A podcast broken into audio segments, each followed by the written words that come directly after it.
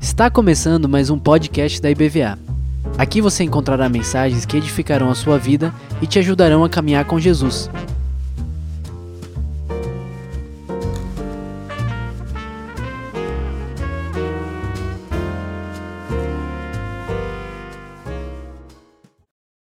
Falei, é, fica fria que o meu pastor líder sabe o que está fazendo. Não fui eu que escolhi, foi ele. Então, eu sou servo. Tudo bem. Mas isso tem um peso grande para você. A história deve ser sempre a nossa pedagoga. Do contrário, ela vai ser a nossa coveira. Se ela não te conduzir, você vai para a cova. Quem não aprende com a história, repete os seus erros. E quem não tem história, está fadado a não ter futuro. Né? A gente não tem. Não, não lembra do passado, não sabe o que vai acontecer depois. Quantas pessoas aqui a gente olha no nosso mundo, na nossa cena social e política, e esquece do que aconteceu para trás? Um monte de gente. Um monte de gente. Né? Vocês lembram que, abram a sua Bíblia em Atos dos Apóstolos, capítulo 1. O livro conta a história do começo da igreja. Atos, capítulo 1. Achou aí? Mateus, Marcos, Lucas, João, Atos. E Mateus, Marcos, Lucas, João, Atos. Achou? Quem não achou, misericórdia. Tem que ajoelhar no milho, né? Com a Bíblia na mão, claro. E o texto-chave desse, desse livro é João, é, perdão, Atos 1, 8. E recebereis poder, isso é Jesus falando, ao descer sobre vós o Espírito Santo, e sereis minha testemunha em Jerusalém, em toda a Judéia, em Samaria e até os confins da terra. Aí começa a igreja. Né? Vocês vão encontrar um monte de gente que vai perguntar, mas Jesus esteve aqui nesse mundo e, e deixou alguma igreja, por acaso? Sim, claro, lógico, igreja cristã. Não, não, não deixou igreja nenhuma. Você está mal informado, deixou sim, deixou a igreja cristã. Tinham que sair pregando para dar vazão à necessidade de as pessoas irem para o reino dos céus. Então tá bom. Então vamos ver aqui o que a gente tem aí. Tem um botão grande e um pequeno. Não vai nem para frente. Ah, tá. Então o que, que foi a reforma?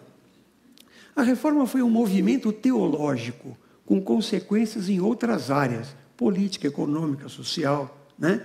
que teve início no dia 31 de outubro de 1517, como o pastor já falou aqui, no dia é anterior ao dia que se comemorava o Dia de Todos os Santos e dos Mortos. Muito bem. O que significa reformar? É fazer algo para tornar a dar a forma a algo que perdeu a forma. Essa explicação está redundante, mas é isso aí. Fica bem fácil entender assim. Reformar é fazer alguma coisa para dar forma a alguma coisa que perdeu a forma. Né? um sofá velho lá em casa, tudo ruim, tá? Mas se minha esposa gosta do sofá, então tá, vamos reformar o sofá, vamos fazer ele voltar ao que ele era, né? Como é que ele era? Era assim, assim, assado, mas vamos fazer igual, né? Algo que foi deformado e precisa ser restaurado. Então, reformado é restaurado, né? reconduzido aquilo que deveria ter sido, do qual nunca deveria ter saído. É isso que é reforma. Né? Não é um monte de coisa nova. Nós vamos ver um monte de gente aqui, nós vamos falar de Lutero, Calvino, Zwinglio, um monte de gente. Ninguém inventou nada novo. Vocês sabiam disso? Zero novo. Nada novo, zero. Só voltou para o que estava atrás. Né? Esse é um ponto importante para a gente entender. Né? No século XVI, a igreja havia perdido a sua forma original, ou seja, suas características originais, estabelecidas pela palavra de Deus e moldada até o século 4 ou 5 pelo Espírito Santo. Por que até o 4 ou 5? Porque foi até aí que a igreja foi bastante perseguida e a igreja foi fazendo, moldando e entendendo as suas doutrinas. Se você abre a sua Bíblia, não está escrito assim, ó, Deus é triuno. Está escrito em algum lugar isso? Não está. Mas você vai ver Paulo falando, por exemplo, eh, eu vos despeço em nome do Pai, do Filho e do Espírito Santo. Depois você vê Jesus mandando batizar em nome do Pai, do Filho e do Espírito Santo. A igreja pensa sobre isso, reflete sobre isso e fala: olha, Deus é triuno. Entende isso? Por exemplo, no segundo século da igreja, a igreja está crescendo, está sendo perseguida, está sendo atacada, e tem que ter as pessoas que defendem, que tem que dar resposta a sábios gregos que conheciam profundamente a filosofia. E eles vão dando respostas. Uma delas que ele falou: olha, Jesus era 100% homem, 100% Deus, portanto ele é Deus. Isso vai crescendo. Então, nesses quatro, cinco primeiros séculos da história da igreja, também chamada de igreja primitiva, ou igreja dos pais da igreja, ou como querem alguns, dos padres da igreja. Né? Não é que tinha padre, é que padre é pai, em latim. Os pais da igreja, certo? Então, essa igreja inicial, ela estabeleceu quase todas as doutrinas que nós cremos. Quase todas. Pouquíssima coisa ficou para depois, quase nada. E, de repente, a partir de um momento, nós vamos ver que ela começa a andar, como dizia um pastor antigo que eu tive, por descaminhos. Ela começa a entrar num desvio, como se tivesse uma linha férrea aqui, uma linha de trem que vai nessa direção e de repente pega um atalho e vai para um outro lado, certo? Isso aconteceu com a igreja cristã. A história da igreja nos mostra que do século V ao século XV a igreja andou por descaminhos. E por volta de 1500, isso é importante, na época da descoberta do Brasil, 1500, pouco lembrava a igreja dos primeiros séculos. Quem olhasse para aquela igreja dos anos 1500 não se lembraria em absolutamente nada daquela igreja dos quatro ou cinco primeiros séculos. O que está deformado precisa ser reformado, precisa retornar às suas origens. Então foi isso que aconteceu com a reforma. É isso que é a reforma, tem que voltar àquilo que era. E lá naqueles séculos iniciais, por exemplo, até o Agostinho foi um grande homem nessa época, que viveu de 354 até 430. Ele definiu quase que totalmente, explicando como que era a história da teologia da Trindade. Pouca coisa foi acrescentada depois, claro que foi. Nós temos aí, no, no, no, início dessa Idade Média que começa, um homem chamado Boécio que contribuiu, não como ele, mas contribuiu. Mais para frente você vai ter lá no ano 1100 e pouco, estou apenas citando para vocês acompanhar, não precisa guardar nada disso. Um homem chamado Bernardo de Claraval, que vai trazer contribuições a isso. Depois, em 1200 e pouco, vem um outro teólogo de grande nome, um grande filósofo e teólogo, chamado São Tomás de Aquino, que também traz contribuições, mas ninguém, ninguém acrescentou isso aqui ao que Agostinho já tinha falado. Então, naqueles séculos iniciais, as nossas doutrinas, aquilo que nós cremos, que os cristãos creem, já estavam estabelecidos. E o que, que aconteceu? Que aconteceu uma virada grande. Por que, que houve uma mudança? A gente tem que entender nossa história, é a nossa história, a história da nossa igreja. Então, o que aconteceu? A igreja foi, nos anos iniciais, primeiro perseguida pelos judeus, depois pelos judeus e pelos católicos, pelos romanos, e depois foi, foi, foi, foi até o ano 313, em que teve um imperador romano chamado Constantino I, que disse: Olha, chega de perseguição, acabou a perseguição, tem mais. Né? Isso foi bom? Foi bom, foi bom acabou a perseguição. Então, aquele século, que é o quarto século da história da igreja, é o século dos grandes doutores da igreja, os grandes homens que escreveram doutrinas espetaculares. Agostinho é um deles, os pais capadócios, que vocês vão um dia estudar, Gregório de Nazianzo, Gregório de Nissa, Basílio Grande, né? João Crisóstomo, que era um pregador de boca de ouro, João Crisóstomo, Anselmo, que era o bispo de Milão. Todas essas pessoas foram elaborando essas coisas todas nesse século, porque a igreja não estava mais perseguida, ela pôde respirar, ela pôde pensar teologicamente. Pôde pegar a palavra, estudar, estudar e ter resposta para aqueles que questionavam tudo. Por outro lado, foi ruim. Como assim? Foi bom e foi ruim? Foi. Foi bom e foi ruim. Foi ruim como? A partir desse momento, o Estado, na pessoa do imperador romano, entrou dentro da igreja. E a igreja dentro do Estado. E aí começou a desgraça. Que até então, o que acontecia? Você, para entrar, ser um membro da igreja, como é o nosso aqui hoje, aqui, ó, nesse lugar onde nós estamos, você precisa ser convertido. Tem que aceitar Jesus como seu Senhor e Salvador.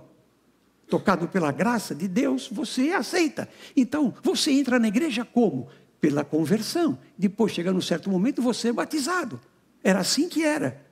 A partir desse momento, do chamado Edito de Milão de 313 de Constantino, começa a entrar na igreja por conveniência. O imperador é dessa igreja, eu vou ficar também, né? Então ele começa a pagar para os bispos, começa a pagar para os pastores, ficam funcionários públicos, imagina isso. Segundo ponto interessantíssimo que você deve entender, a partir desse ponto começam a haver distorções. Ao mesmo tempo que está sendo terminado quase que toda a construção da doutrina cristã, vão acontecendo uma série de fatos que a gente vai vendo o desvio da igreja. Por exemplo, passa a existir a missa para mortos, confissão auricular. A missa é enxergada, o culto é enxergado como uma repetição do sacrifício de Cristo, né? A repetição da Santa Missa, que repete o sacrifício de Cristo. Meus amados, o sacrifício de Cristo foi só uma vez. Se você tentar fazer de novo, não vai dar certo. É de uma vez por todas.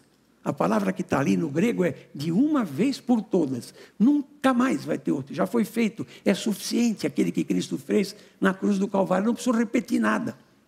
E aí vai acontecendo outras coisas. Além da confissão, missa para morto, missa de sétimo dia, aparece o purgatório, aparece o culto dos santos, aparece o culto às relíquias.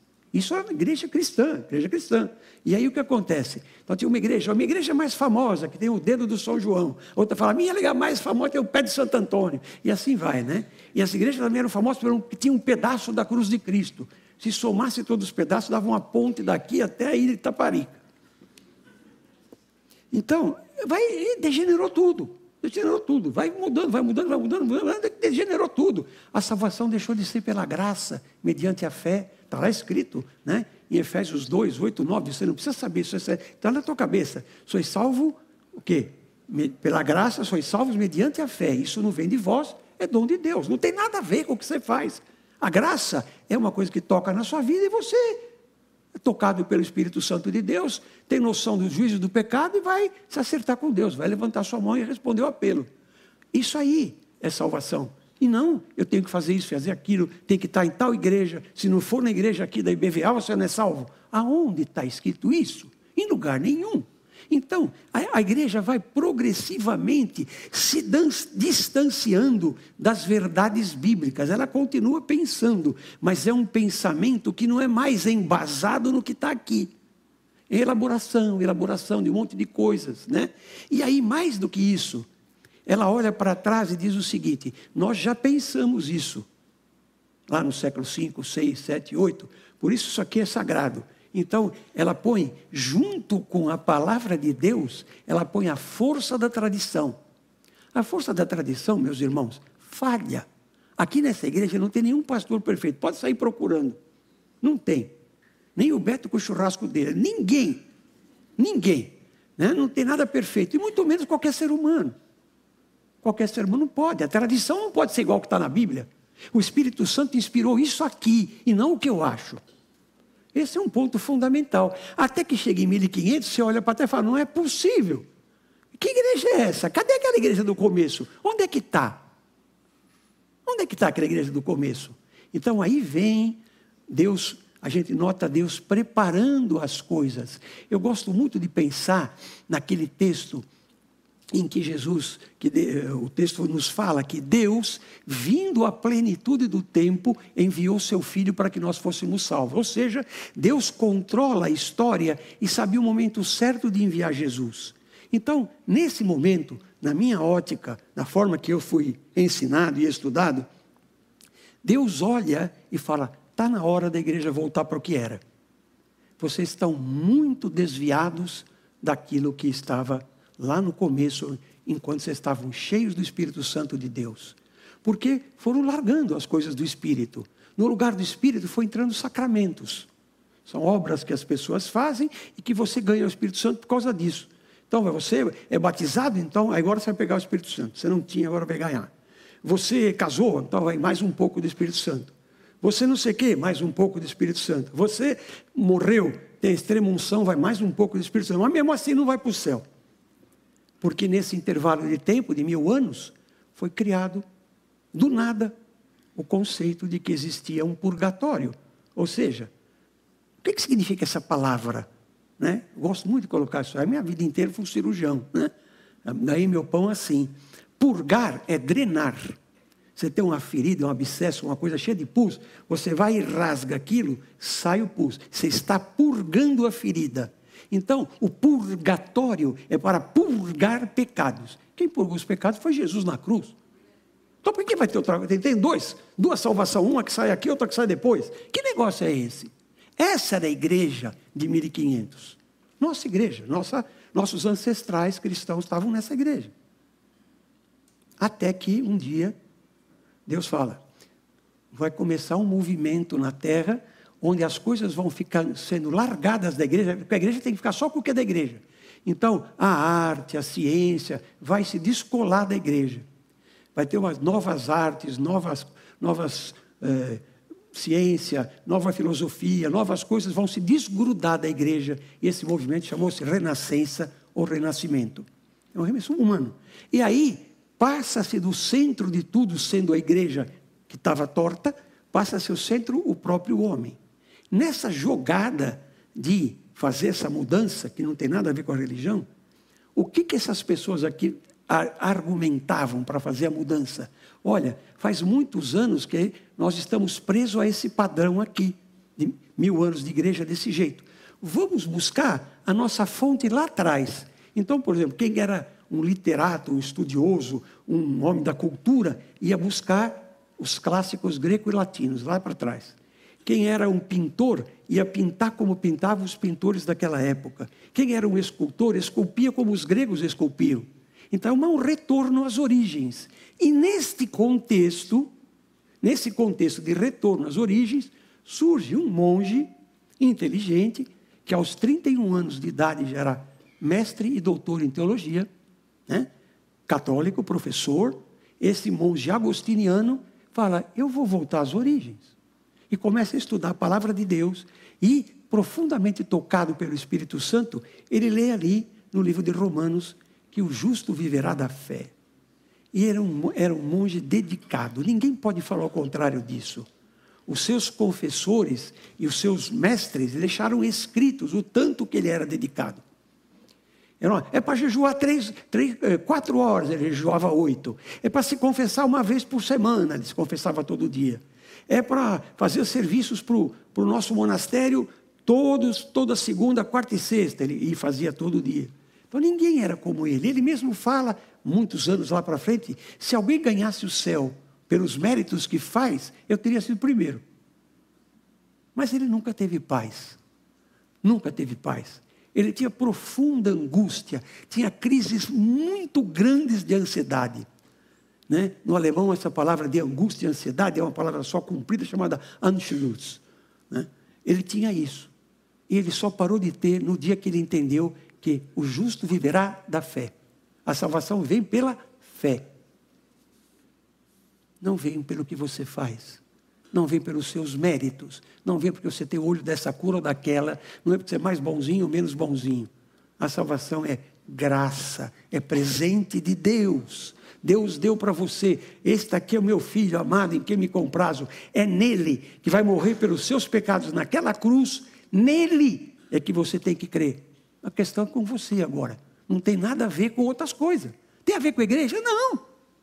Mas nem com a BVA, com igreja nenhuma tem a ver com a relação entre você e nosso Senhor Jesus Cristo. Cristianismo é uma relação pessoal com Cristo. Cristianismo não é um conjunto de regras. Se você pegar todas as regras do budismo ou do shintoísmo de qualquer outra religião importante que a gente tem no mundo e esquecer quem fez, o budismo continua lá. Se você tirar Jesus daqui, acabou. Ah, mas e as regras? A regra fica para lá. Ah, eu sou crente, não fumo, não bebo, não jogo, que mais não danço, um monte de coisa aí, não voto, não sei o quê. Tem um monte de gente que faz tudo isso e não é crente. Não é regra, é relacionamento. E aí, nesses dias em que a gente comemora o aniversário desse momento da vida, dessa história que está começando aqui a contar para vocês, eu, eu, a gente pergunta: o que é que você fez com tudo isso? Você tem consciência disso? Como é que está a sua relação pessoal com Deus através de Cristo? Que foi o plano dele, foi esse, ele não inventou outra coisa. Ele não inventou para você fazer assim, assado, estudar assim, assado, tal. nada disso. A, colocação de Deus foi clara. Olha, crê e é salvo. Todo aquele que crê será salvo. Ponto final. Isso fez uma revolução na época. Imagina. Ele foi chamado alguns anos depois, foi 1517. Quatro anos depois, é, a Alemanha não existia como país. Era uma colcha de retalho cheia de principados, cidades, municípios, todo mundo, cada um pequenos reinos tal, que todo mundo com uma fala alemã. E esse, esse monge Martinho Lutero morava num desses lugares e quatro anos depois, o imperador de tudo isso chama ele para uma conversa, para uma, uma reunião, uma, ou uma dieta, como se diz naquela época.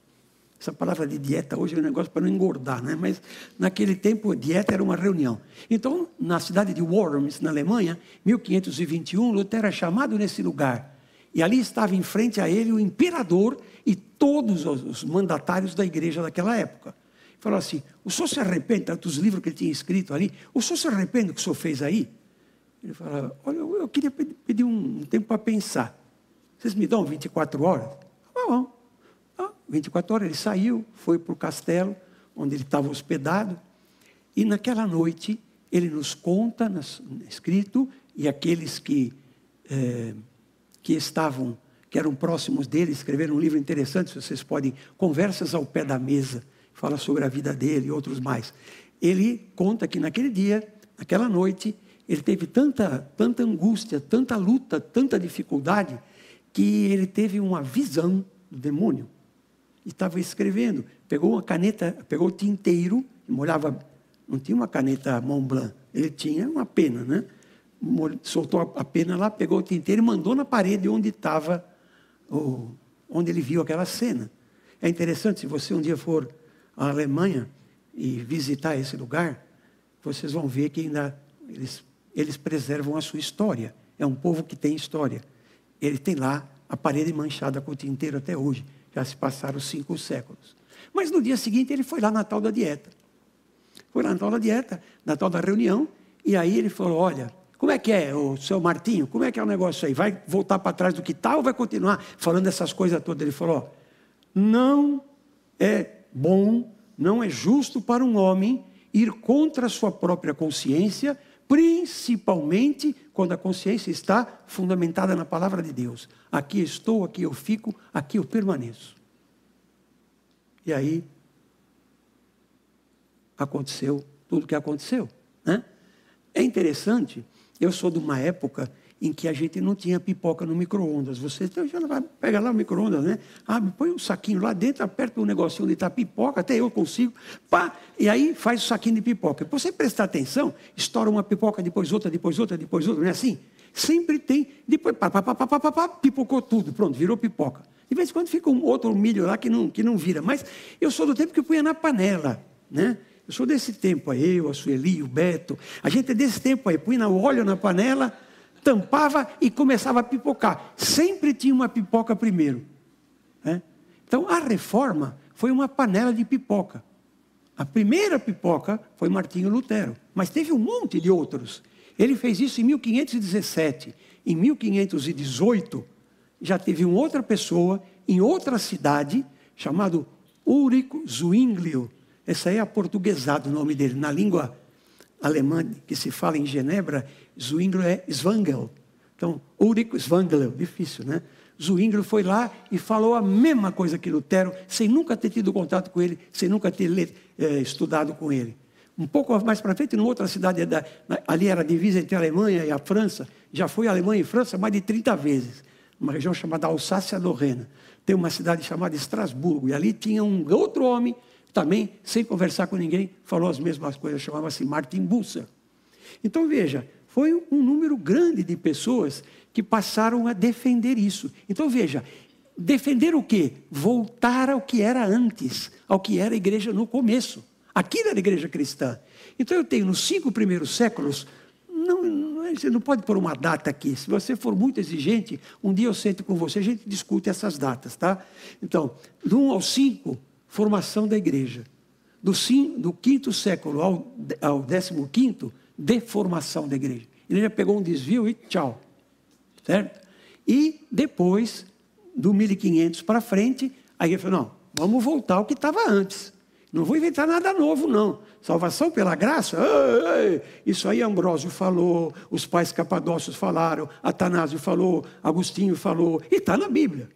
Né? Então voltou para o que estava antes. E assim outras coisas também. Sacramento de casamento, casamento santo. Espera um pouquinho.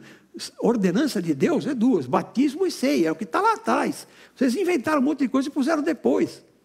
E aí vai indo. Né? Mas não era só, nessas alturas não era só. Isso começou no dia 31 de outubro, que amanhã faz 505 anos, quando esse monge aí, Martinho Lutero, que era um professor de teologia, não era um Zé Qualquer, né? Era um cara culto, preparado. Né? Ele pôs lá na porta do convento da, do, da igreja onde ele dava aula, ele pôs 95 teses para ser discutidas. Né? Uma delas era assim: ó, não concordo que o pecado seja perdoado comprando indulgência da igreja. Quem tem, quem tem licença para perdoar pecado é só Deus. Ah, imagina a igreja católica. Nessa época, a igreja estava formando esse maravilhoso templo que é o Templo de São Pedro no Vaticano. Foi feito pelos melhores arquitetos da época, Michelangelo, né? Uh, Bernini, são arquitetos. E depois, bom, vamos pintar aqui essa capela. O teto foi pintado por Michelangelo, as paredes laterais por Rafael, os dois maiores pintores da época. Você acha que foi de graça isso? Tinha que sair dinheiro de algum lugar. Né? E da onde o pessoal tira? Do povo. Não é isso? Então vamos vender indulgências. Vamos vender um papel aí, é o seguinte: você pega esse papel aqui, você compra. Se a grana for pequenininha, você tem cinco anos de perdão de pecado. Se for uma grana melhorzinha, dez anos. Agora, se for um dinheiro grosso mesmo, irmão, aí está perdoado para sempre. Não tem arrependimento, não tem nada. Que, que negócio é esse? É? Que comércio é esse? Não, mas isso aí era naquele tempo, 1500. Não, isso não mudou. Isso não mudou. Isso não mudou. Eu estou aqui na nossa cidade, aqui com vocês, há 10 anos. Há 10 anos atrás, minha esposa trabalhava, enfermeira, trabalhava num posto de saúde num bairro de São Paulo chamado Penha. Quem conhece São Paulo, na Zona Leste, lugar alto, bonito e tal. E tem uma igreja lindíssima, uma igreja católica, um templo maravilhosamente bem construído. É o segundo maior que tem. E esse templo ficou pronto eu me lembrava da minha infância de católico, falei, queria ver como é que ficou esse negócio. Faz tantos anos, né? Que eu, sou, eu sou crente faz tantos anos, nunca mais vim em igreja nenhuma, vou entrar lá para ver como é que é. Né? Um templo enorme, uma igreja gigantesca, alta, num lugar que, alto. Penha significa ladeira, vocês sabiam disso? A ladeira é a palavra penha. Então ela está no alto de uma ladeira e é um negócio alto, dá para ver São Paulo inteiro de lá. Eu fui nessa igreja, faz 10 anos isso. Eu entrei lá e tinha um tudo escuro, como sempre, né? Tudo escuro. E aí estava tinha uma flecha assim, vendas de indulgência. Não vai falar mais nada. Esses homens quiseram fazer as coisas voltarem ao que era. Vou lembrar alguns nomes com você. Depois a gente reflete sobre isso. É. Primeiro, Martinho Lutero, é o mais importante de todos que é aquele que estava pregando as coisas lá. Pregar, uma, pregar as, as, teses para ser discutida seria igual mandar um e-mail para todo mundo aqui, ou um WhatsApp. Amanhã eu quero discutir esse assunto aqui. Mando para o Mar, Marcos, para o Marcelo, para, tudo para vocês todos. E você, a gente vai discutir amanhã. Não tinha WhatsApp, né, irmão? 1500. Então o que, que tinha? Nada. Ele foi lá para a porta e colou um papel. Olha, quero discutir tal assunto. Não viu ninguém, lógico. Né?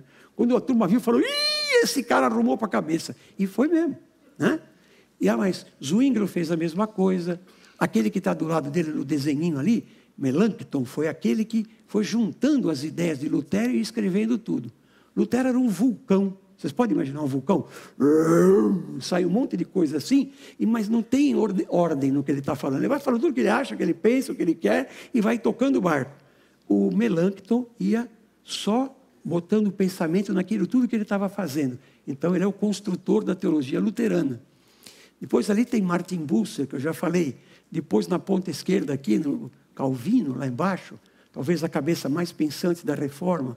Embaixo tem John Knox, que levou a reforma para a Escócia. Depois Menon Simons, que fez os Menonitas. E aí vai. Depois eu podia citar muitos outros, vieram outros depois. Mas é só para a gente guardar que não foi um sozinho. Lutero tem o mérito de ter sido escolhido por Deus para ser a primeira pipoca que estourou. Mas estourou uma panela inteira. E o mundo mudou. Né? E nós começamos, e eles resolveram colocar quais são os nossos princípios fundamentais. Então, a reforma é um retorno às escrituras. A reforma é um retorno ao país, aos pais da igreja. Principalmente, o mais destacado Agostinho, mas tem outros, né? Ambrósio, Atanásio, uh, Basílio Grande e outros mais. Retorno aos princípios teológicos da igreja primitiva, dos quatro ou cinco primeiros séculos. Retorno às fontes, antes da deformação. Como é que a igreja era antes de ser deformada? É desse jeito que a gente quer ser. Então, ela colocou cinco pontos importantes. Isso eu acho que a gente devia guardar para sempre, né? Sola Escritura, que é somente as Escrituras. Sola Gracia, somente a graça de Deus. Sola Fide, somente pela fé. Solo Cristo, somente Cristo. E soli Deu glória, ou seja, glória somente a Deus. Esses são os cinco princípios básicos que a gente leva a sério aqui nessa igreja. Somente a Escritura. Ela é a nossa única regra de fé e prática. não tá, a igreja está sujeita às escrituras, não a escritura da igreja. Se você voltar àqueles pessoal daqueles mil anos, eles dizem, não, a, a igreja recebeu de Deus todos os méritos de Cristo na cruz do Calvário, só a igreja, mais ninguém. Para com isso, mas, eles acham isso. Então, a igreja recebeu todos os méritos de Cristo. Então, a Bíblia está sob, nossos, sob o nosso julgamento, sob as nossas ordens. Nós somos superiores à palavra. Não. Não. Lugar nenhum é superior à palavra, nada é superior à palavra. A palavra e o Espírito Santo é isso que significa a tua vida. Fora disso, não tem argumento. É a palavra de Deus. Todos devem ter acesso em sua própria língua. Aqueles que estavam nessa época, que começaram a escrever em outras línguas, a tradução da Bíblia, foram mortos pela igreja, através de um tribunal chamado Tribunal do Santo Ofício, que nós conhecemos com o nome de Inquisição, foram mortos. John Wycliffe traduziu a Bíblia em inglês, foi morto. Depois de morto, não ficaram contentes. Alguns anos depois, retiraram os ossos, queimaram tudo e espalharam a cinza. Depois de morto, muito tempo. Né? Outro, cem anos depois, veio um homem chamado Jan Hus, numa região da Europa chamada Boêmia, que hoje é República Tcheca. Na Boêmia, ele falou as mesmas coisas que o que o conservador tem que ter a palavra de Deus na mão de cada um, a salvação pela graça, mediante a fé. Eu estou enxergando isso na igreja primitiva tal. O que, que eles fizeram? Deram-lhe uma surra bem dada e puseram numa fogueira, num, chamado Concílio de Constança, 1414 para 1415. E esse homem teve uma profecia pela sua própria boca, morrendo na, na morrendo na fogueira. Ele chamava Ian Hus. E essa palavra Hus, na língua tcheca, significa ganso. Era o seu famoso João Ganso, certo?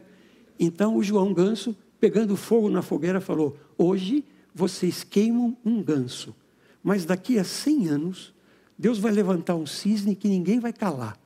Isso foi 1415. Em 1517 veio Lutero. Então, profetizou sendo queimado. Né? No finalzinho do século XVI, 1490, e lá vai pedrada, apareceu um cara em Florença que falou: tem que mudar tudo. Esse negócio de igreja mandar em tudo, está tudo errado. Igreja é uma coisa, Estado é outra, a Bíblia é assim, as, as, as regras são essas. Jerônimo Savonarola. Usaram fogo e enforcaram, porque só fogo era pouco. Não sei. Já me perguntei muitas vezes como que Deus, na sua infinita graça e bondade, preservou os reformadores, né? Por que não aconteceu a mesma coisa com Lutero, com Zwinglio, com Martin Bucer, com Calvino, né? com Jacob Arminius? Por que, que não aconteceu a mesma coisa? E Deus preservou. Porque o caminho certo da igreja era esse. Esse é o caminho que precisava ficar. A palavra é soberana a tudo. Toda a escritura é inspirada por Deus útil para o ensino, lembra desse texto? para repreensão, para correção, para instituição da justiça, para instrução, para que todo homem seja preparado para a boa obra. Então, isso é a palavra de Deus. Então, a Bíblia é superior a qualquer coisa. Por isso, tem que dar, gastar tempo com ela.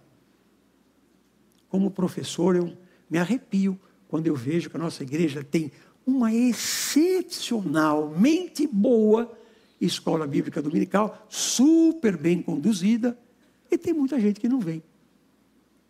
E nem assiste, nem assiste no, no, no na internet. Está perdendo, irmão. Somente Cristo. Há um só intermediário entre Deus e os homens. Cristo Jesus, homem. Não precisa falar mais que isso. Não tem corredentora. Maria é corredentora. Não, ninguém é corredentor, nada é só Jesus. Redentor é Cristo. É o Pai? Não. É o Espírito Santo? Não, é Cristo. Nossa igreja é cristocêntrica. Ela não é pai-cêntrica, nem Espírito Santo-cêntrica. Embora tudo dependa do Espírito Santo de Deus. Mas ela é cristocêntrica. Ele é o centro de tudo. É somente Ele. Solo Cristos. Pode botar santo isso, santo aquilo. Nananana. Eu me lembro dos adesivos que eu vejo. Às vezes é uma lembrança minha. Eu acho isso. Né? Mas no você está assim: tudo com Cristo, nada sem Maria. Ela não dá uma coisa ou outra. Você está voltando para a igreja da Idade Média. Vamos lá. Somente a graça. A salvação é um presente de Deus. Não é porque você é mais bonito, ou mais magro, mais alto, tem a altura do Fred. Não, olha, a salvação é pela graça. É presente de Deus. Vai lá, olha, aceita o Senhor Jesus, que morreu por seus pecados na cruz do Calvário. Isso é salvação. O resto não é, não é graça, é presente de Deus. Ninguém merecia nada aqui. Se fosse depender de mim, do que eu fiz na minha vida passada, eu estava direto no inferno, sem escala. Não ia ser nem que essa viagem que eu fiz para o Canadá, que ainda peguei três escalas. Ia ser direto, daqui para o inferno, não stop. Mas é pela graça. Não é por mim. Somente pela fé. Sois salvos pela graça mediante a fé. Isso está na nossa mão está aqui na nossa vida, no nosso dia a dia da igreja, porque esses reformadores fizeram isso. Somente glória a Deus. Vai dar glória para quem? Para quem você quer dar glória? Então, todos esses pontos ressaltados chegaram até nós pela reforma. A reforma protestante não criou coisas novas. A reforma foi uma recordação, foi uma busca nas origens, antes que a igreja fosse deformada completamente. Daí a reforma. Uma volta ao texto bíblico, um retorno à igreja dos primeiros séculos, um retorno a uma teologia biblicamente construída, uma teologia biblicamente pura. Então está tudo resolvido, acabou, é assim mesmo? Não. Um desses reformadores falou: tem um sexto ponto aqui que eu quero falar. Oh, mas não era só cinco, não, tem o um sexto. Reforma sempre reformanda a reforma sempre vai se reformar. Vai se reformar o quê? Agora nós vamos entrar na moda aqui, vamos botar aqui na nossa igreja todas as coisas que a gente vê no mercado da fé. Bota um, um, um, copo novo em cima do rádio, põe uma toalha suada, vamos fazer sal aqui no sal grosso, um culto de descarrego. Para com isso, gente. Reforma sempre reformanda, não é para reformar, é para qualquer lado é para voltar sempre aos princípios da igreja. Isso é reforma sempre reformanda. Como era a igreja que Jesus deixou? Era assim, assim é que tem que ser. Você tem que pensar nisso e eu também. A igreja tem que ser um lugar onde se prega a palavra de Deus. Aqui é assim. A igreja tem que ser um lugar que batiza. Aqui é assim. A igreja tem que ser um lugar onde evangeliza. Aqui é assim. O resto é resto, irmãos. Amém?